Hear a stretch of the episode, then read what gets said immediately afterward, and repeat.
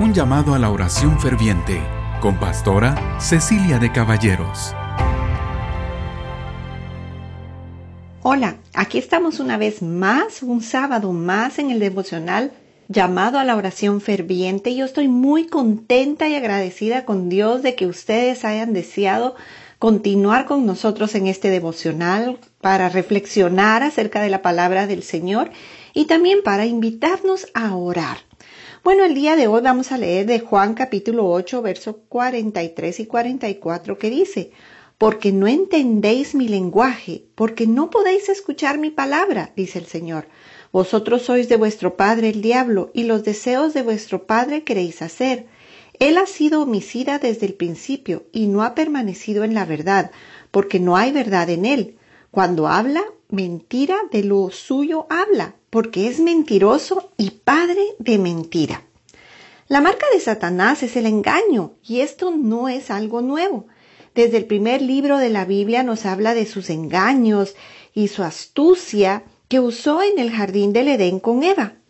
Él plantó la semilla de la duda acerca de las palabras de Dios al preguntarle a Eva en el capítulo 3, versículo 1 de Génesis, ¿Es verdad que Dios les dijo que comieran de ningún árbol del jardín?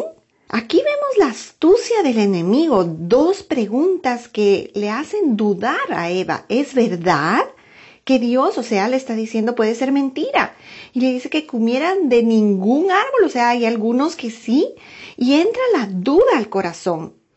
Y esta astucia o este engaño sigue siendo la estrategia número uno que el enemigo usa el día de hoy, porque lo que es el engaño ciega a las personas, evita que vean la verdad.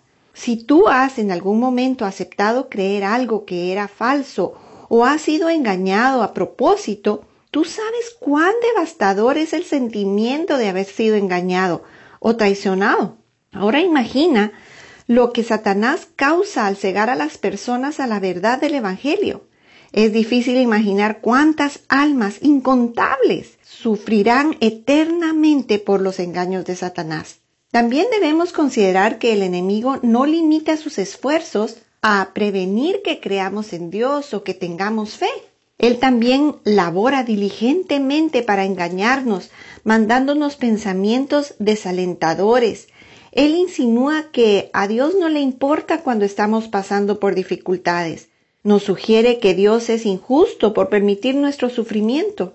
Un predicador amigo dijo una vez, la mente es el campo de batalla de la fe. ¿Qué razón tenía o tiene? Los pensamientos se nos presentan y nosotros, ¿qué hacemos con ellos? ¿Los llevamos sujetos a la palabra de Dios? ¿O los atesoramos y los dejamos que crezcan y dominen nuestra vida, dándoles mayor lugar, pensando y volviendo a pensar en ellos y pensar en esto o en aquello malo que nos hicieron o en aquellas cosas que Dios nos ha provisto. Estos pensamientos hacen que guardemos resentimiento, reclamos y solo veamos lo malo en todo. Todo esto nos roba del gozo, la gratitud, la paz que son nuestras en Cristo Jesús.